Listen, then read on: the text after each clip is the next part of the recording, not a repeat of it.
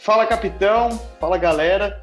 Aqui Nicolas Sessler, junto do mestre Ulisses Abud, para mais um programa do Gregário Tech, número 14 já, 14 edição. Tá, as etapas estão passando, Ulisses, e o pelotão Gregário Tech tá, tá rodando, estamos completando aí, prestes a completar a segunda semana do nosso Grand Tour, 14 edição, e, e vamos rodando forte. Que bacana, que bacana.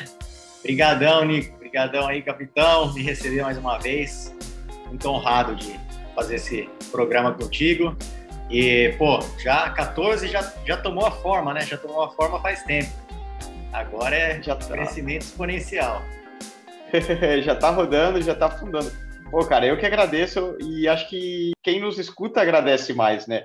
Primeiro agradecer do, do feedback que a gente teve do, do último, né? De das zonas de treinamento. Quem ainda não escutou, pode, pode ir lá escutar também. Mas foi muito legal. É, post no Instagram, galera agradecendo. Oh, tô seguindo aqui. Eu vi essa semana também é, pessoal lá em Porto Alegre falando: olha, fiz aqui 200 quilômetros só respirando nasal, é, valeu o teste. Então é muito, é muito legal receber esse tipo de feedback. Então, deixar agradecimento a todo mundo que escutou e mostra que escuta né, e gosta desse conteúdo. De novo, eu sempre falo, qualquer dúvida que você tiver, que você quiser criar e mandar uma mensagem tanto para mim como para o Ulisses ou no, no Gregário também, direto no perfil, que, que gere uma dúvida, algo que você queira saber, que possa render um bom programa, manda bala, porque a gente está aqui para isso também. A gente fica discutindo, pô, o que, que a gente pode falar nessa semana, na outra, e ter esse feedback sempre é sempre muito legal, né, cara? Putz, eu também fiquei muito surpreso com a, a repercussão é, pessoas, inclusive, que putz, tenho bastante admiração, é, elogiando o programa, fiquei, fiquei bem feliz. Ah, isso aí. Mas vamos lá. Essa semana a gente estava discutindo, né? E acho que foi meio inspirado. É, quando o programa vai ao ar na terça-feira, eu vou estar tá competindo e tomando uns bons empenos lá no Andalucia Bike Race, ao lado do Christian Heineck, que é um tcheco fera, lenda do mountain bike maratona ele já foi campeão do mundo, campeão do Cape Epic, é, Brasil Ride, já correu algumas vezes, um cara realmente referência. E eu vou competir com ele. Esse convite surgiu é, na semana passada, meio que de última hora. Ele ia competir com outro atleta que vem da estrada, que é o Peter Vakot, correu muitos anos na, na Quick Step e, e na estrada, e decidiu passar por um mountain bike maratona. O Peter, infelizmente, caiu, teve um tombo treinando, quebrou a clavícula. E o Christian me ligou, Nico, eu sei que você está aqui na Espanha, dando sopa, você não anima a vir aqui correr comigo o Andalucia, que é uma prova de uma stage race de mountain bike de seis dias. É, e foi assim que surgiu, acho que a temática do programa também, né? Que é justamente esse essa mistura de disciplinas, mountain bike para estrada, o que ajuda, e vice-versa, estrada para o mountain bike. É possível compartilhar? Não é? Uma beneficia a outra? Quais que são as diferenças, né? Até no aspecto treinamento fisiológico que cada um deles tem que ter. Foi uma temática até que isso aumentou muito eh, durante o ano passado, quando a gente viu o Pitcock, por exemplo, né? É, e o próprio Vanderpool também, né? Correndo as Olimpíadas e querendo andar bem, e também andando bem no ciclismo de estrada e no ciclocross. É, como que essas coisas se misturam. Então, queria saber de você, é, Ulisses, para dar um, um primeiro ponto, você acha que é possível mesclar as duas modalidades em alta performance? Uma colabora com a outra? Qual que é teu ponto de vista como treinador? Então, Nico, eu acho que sim. Eu acredito que elas são cross-training dentro da mesma disciplina, no nosso caso, ciclismo, ele pode ser complementar, né? Como pode não ser. Mas se feito planejado e de uma maneira sistêmica, bem pensado, sim, é complementar, porque você tem desde adaptações fisiológicas, que você tem diferenças, né, entre o mountain bike e o road, por exemplo, é, como a parte mental, de você tirar o atleta um pouco do ambiente é, de trabalho dele e colocar numa outra modalidade, né, uma outra, não modalidade, mas num outro, uma outra subcategoria da mesma disciplina. É, eu acho particularmente que esse seja o maior benefício de todos, que é você trabalhar com a parte mental do atleta, é, de dar uma, né, uma relaxada nele, é, principalmente, né, aí voltando naquela parte de bem planejado, principalmente mais focado no, no off-season do atleta. Mas como um, um, break mental de colocar um objetivo novo, uma coisa de diferente, né? É um desafio que muda da rotina, né? Não sai da mesmice, daqueles mesmos exato. treinos que ele sempre faz e etc. Exato, exato. Hum, é curioso, para mim eu até brinco às vezes, cara, muita gente me pergunta, pô, mas é, a gente vê que você, tá, você gosta de mountain bike, de vez em quando corre, não corre, né? E eu falo, cara, eu, eu adoro, né? Eu venho disso e, e eu faço a brincadeira, né? Estrada é meu, é meu trabalho e mountain bike é o hobby. É, porque justamente serve como esse break mental. Mas Sim. eu acho que tem um aspecto, cara, até mais profundo, no sentido que o treino, vamos falar então, usar um pouco o meu caso, né? Que eu sou um ciclista de estrada profissional e eu utilizo o mountain bike como preparação, como treino, aquele treino sério, né? Porque pô, eu vou competir Sim. e amigo, baixar a bandeira, a gente, o espírito competitivo aparece, né? E a gente acelera. É, o que o mountain bike aporta nesse caso, né? Então, eu acho que o seu caso, do atleta profissional, ele tem um, uma variável a mais, que é, que é a oportunidade. Né? Não é qualquer dia que você tem oportunidade de competir com uma lenda dessas do, do mountain bike, é, numa prova de alto nível de etapas. Então, entre optar uma prova dessas e uma semana de treinos intensos na road, claro, prova é prova, treino é treino, né? independente da modalidade. Acho que o ganho que você vai ter é muito maior do que uma, um bloco de treino por mais duro que seja, mas de treino. Fora isso, você também trabalha outras, é, falando aí na parte né, mais muscular, você, você trabalha uma percentual diferente das fibras, principalmente as fibras né, tipo 2X, é, você consegue, ele teria um impacto como se fosse uma musculação. Você tem muito mais picos no mountain bike do que no road. Então, dentro das fibras musculares de tipo 2, você consegue é, melhorar a eficiência das fibras tipo 2A e até uma conversão das fibras de contração rápida para as fibras de maior tolerância à fadiga, mas ainda falando das fibras de tipo 2. É, aí já entrando num, num, num algo bem específico fisiológico, né?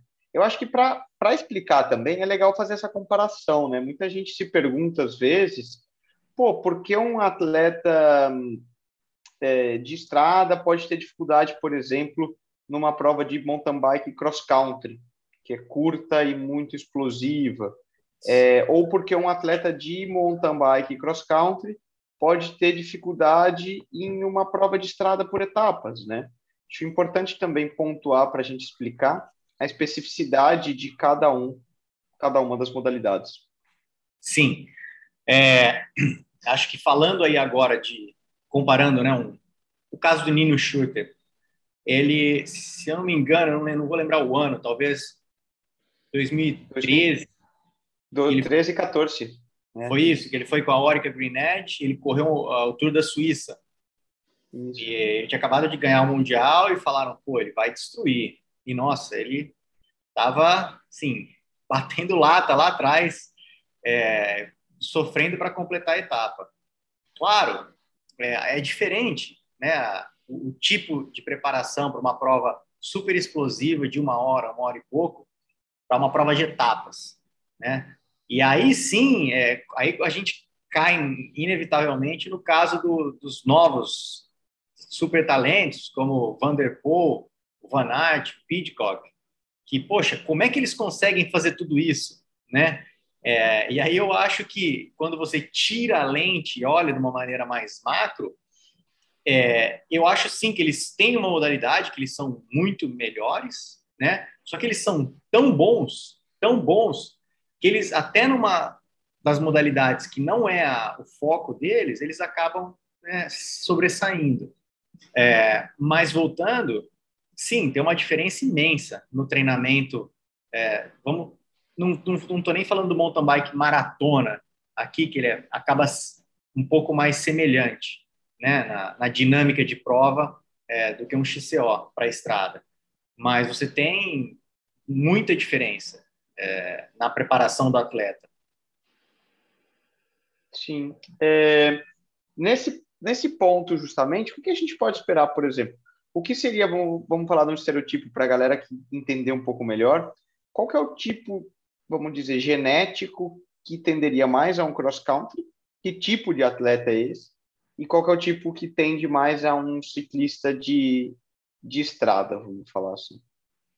Então, se a gente pudesse né, ali separar geneticamente quando nasce, fala assim, esse vai, vai para o mountain bike, esse vai para a estrada, a gente olharia em um dos, um dos vários genes que tem, que é o gene responsável pela, pelos, em maioria nos atletas é, de elite de força, é um tipo, e de endurance é outro tipo.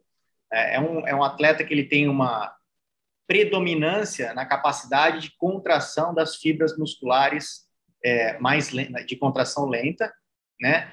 E esses vão para a estrada, versus os atletas que têm uma predomina, uma capacidade de contração das fibras rápidas maior.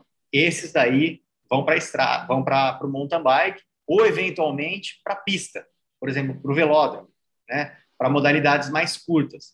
Então, falando de outra maneira, aqueles que têm um, um organismo mais eficaz nos esforços anaeróbicos, eles vão para o mountain bike, é, mountain bike aí considere XCO, né, vão para o mountain bike, vão para o velódromo, e os que têm é, uma capacidade melhor para o aeróbico, aí esses daí vão, que, que, é o endurance propriamente dito, esses daí tendem a se sair melhor na estrada.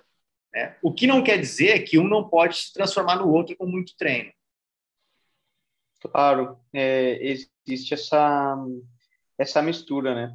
E parece que tem sido até uma tendência, né? A gente, tem, a gente vê muito mais gente sair do mountain bike e ir para a estrada e fazer isso com qualidade do que o caminho oposto. Vamos dizer, alguém que começou na estrada, ir para o mountain bike e andar bem. Agora, Sim. alguém que começa no mountain bike e vai para a estrada e anda bem na estrada é mais comum. A gente tem N exemplos, né, cara? A gente teve Cadel Evans nas antigas, Michael Rasmussen, Sagan. foram caras que chegaram a ganhar a Tour de France, Peter Sagan, um dos mais famosos, é, o próprio Jacob Fulsan, que é um nome é, dinamarquês forte, é, que está sempre andando na, na frente. Hum, é que eu agora estou esquecendo de tantos nomes porque são são muitos, né? Recentemente a gente teve o Victor Koretsky, que era um francês que está andando aí estava andando na ponta do, do, do cenário do é, mountain bike mundial, assinou esse ano com a BIB Hotels, que é uma equipe pró-continental francesa. Então até curiosidade para ver como que ele vai fazer. E o Milan Vader, que era um holandês, também estava andando na ponta ali do calendário mundial de, de cross country, assinou com a Lotto Jumbo. Então Sim também fica a curiosidade para ver como o Milan vai andar na, na estrada. Por que, que você acha que esse caminho é mais comum, então, do mountain bike para o road do que para o road para o mountain bike? Então, Nico, eu acho que por duas razões. A primeira razão é que é, vamos, o mountain bike ele é muito mais técnico do que o ciclismo de estrada e a técnica é, leva muito mais tempo para aprimorar. Né? Então, você tem essa componente que é, o, o, atleta que é técnico, né, que compete no mountain bike, no nível elite, ele levou anos para conseguir aquela técnica. E ele, consequentemente, ele é um atleta de alto nível, é, fisiologicamente falando. Ah, o atleta de estrada, ele é um atleta super forte, né, fisiologicamente falando, só que ele não tem a técnica que, a técnica que o mountain bike requer. Quando você faz esse cross training, um vai para o outro, você tem um ciclista de estrada com uma tremenda deficiência técnica no mountain bike e um, e um ciclista com muita técnica, mas que não se usa no ciclismo de estrada. Então, você não tem essa lacuna a ser preenchida. Esse é o motivo um. O motivo dois é que, na, assim, se você pensar naturalmente, com a idade, a gente vai perdendo a capacidade explosiva. né, a gente vai perdendo a, a, as nossas fibras de contração rápida, elas vão, entre aspas, diminuindo. Só que a gente não observa a mesma coisa para as fibras de contração lenta, ou seja, para as fibras de endurance, para as fibras aeróbicas. Então, é por isso que é, o esporte de endurance ele tem muita, muito mais longevidade do que o esporte é, de, de, explosão, né? É, e aí, quando isso acontece, o mountain bike é um esporte muito mais de explosão do que o ciclismo de estrada.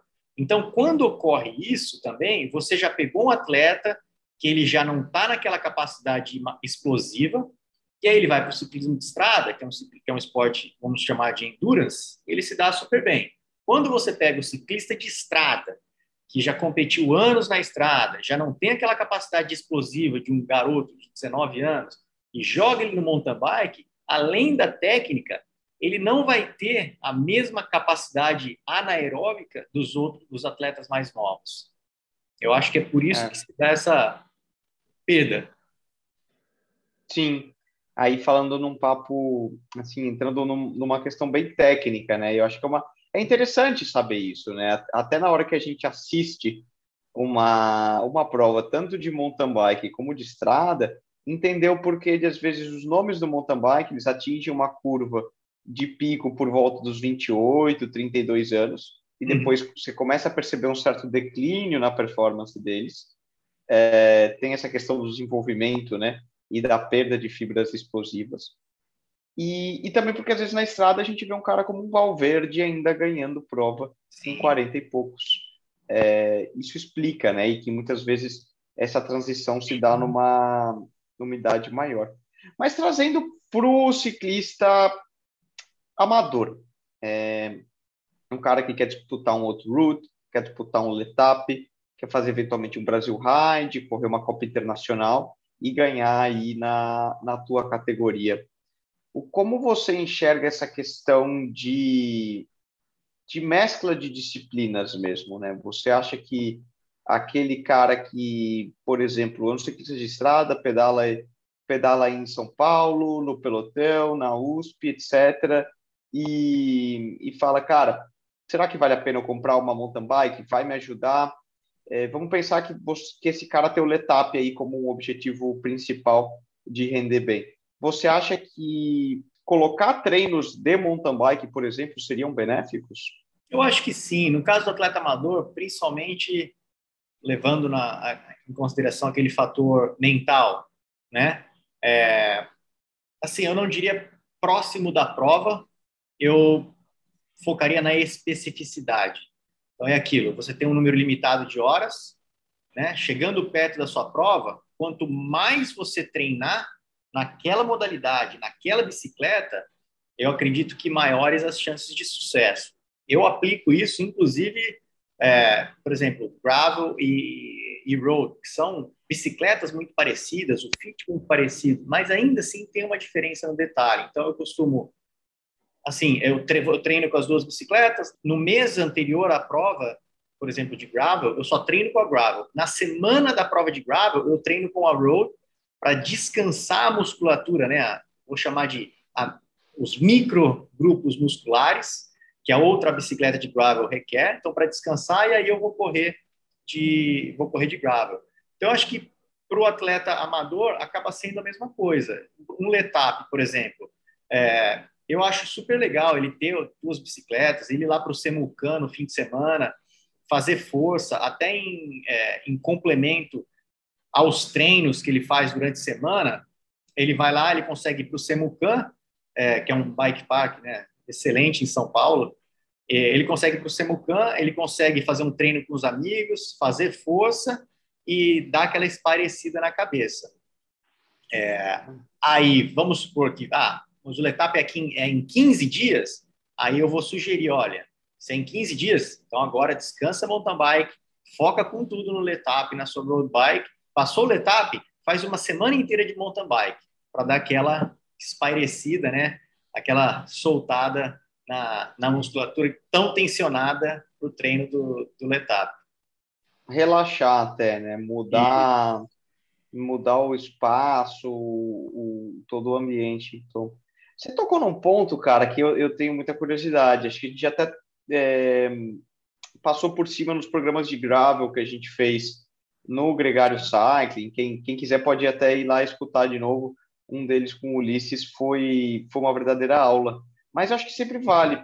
É, você tocou na temática da bicicleta gravel, né? E que ela é muito parecida com a Speed, mas que não, não é a mesma coisa.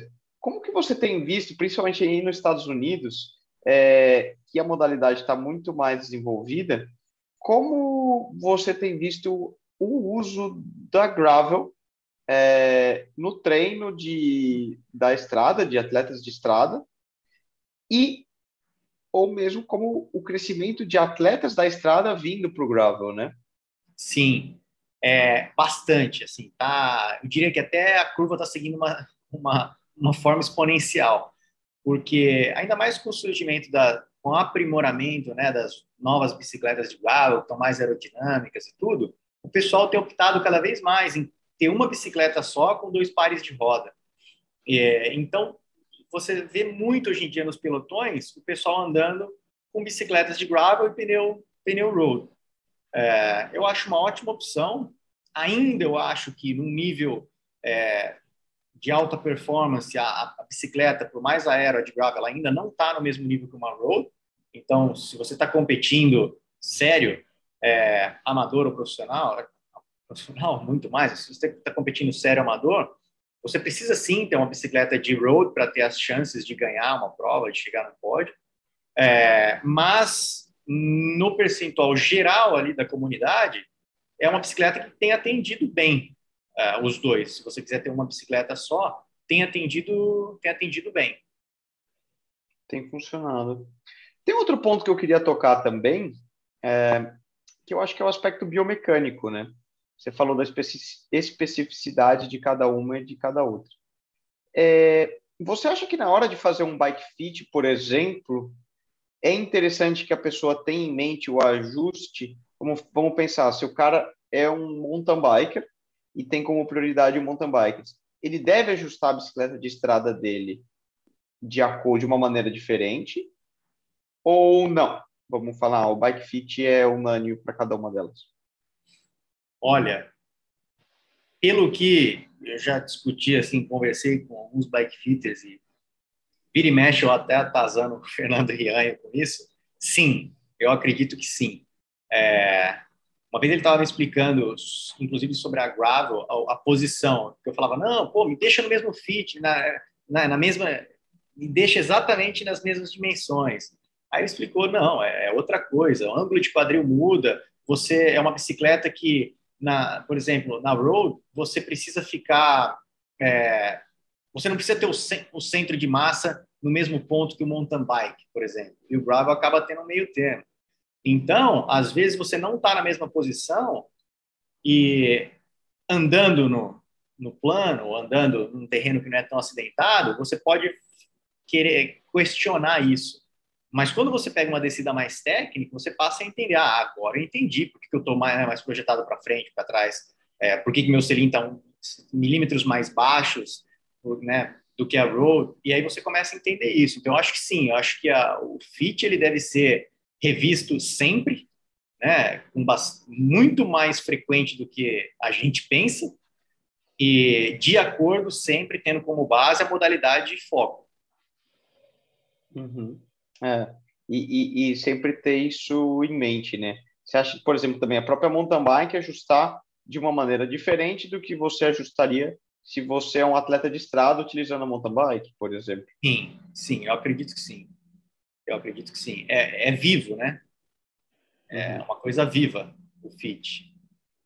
É, ele tem que ser. É, até ao longo é um ponto. Aí a gente vai já vai estar tá, tá derivando um pouco do programa, né? Mas acho que é até uma temática muito boa ter o Rian aqui para falar uma, uma questão Sim. dessa como o teu corpo muda ao longo do ano e por que que o fit também muda, supostamente, muda. né? Eu lembro quando você comentou naquele programa de que o Froome vai com a chavinha e é totalmente errado, né? Totalmente. Crianças, não, não repitam isso em casa, por favor é, mas que ele vai subindo e descendo o selim de acordo com o feeling dele é, naquele dia. Total fora, né? Por favor, não façam isso, não é indicado. Né? Mas tem, tem toda a razão. E eu acho que isso também vai uma próxima curiosidade que, que eu tenho, cara, é, é na questão que acho que pode até um pouco tocar, né? A utilização de, de modalidades um pouco até fora do que é o tradicional, né?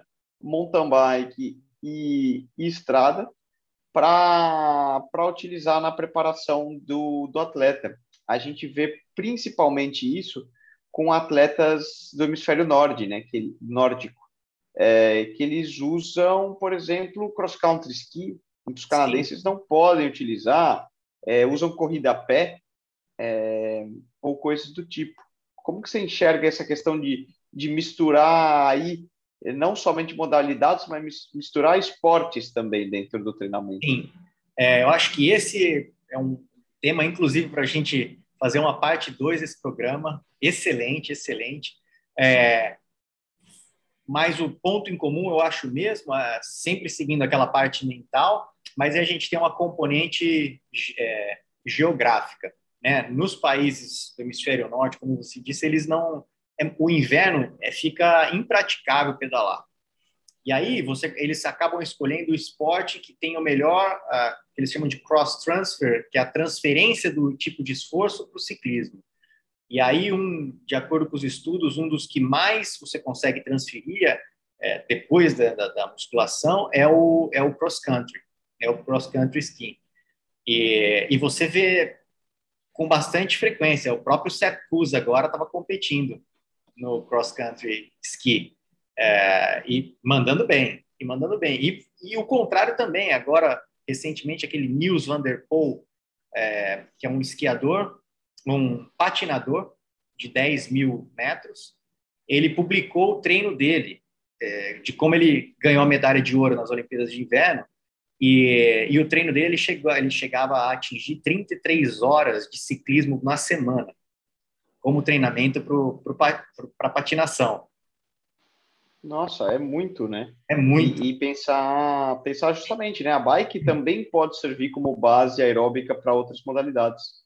Muito. É, e às vezes a gente não, não considera não considera isso, né? É, talvez o pessoal, o pessoal do triatlon esteja mais acostumado a trabalhar com muitas modalidades, né? Nós no ciclismo a gente acaba tendendo até algo um pouco old school do ciclismo de estrada, né? De que só bike, Sim. só bike, só bike, só bike, só bike.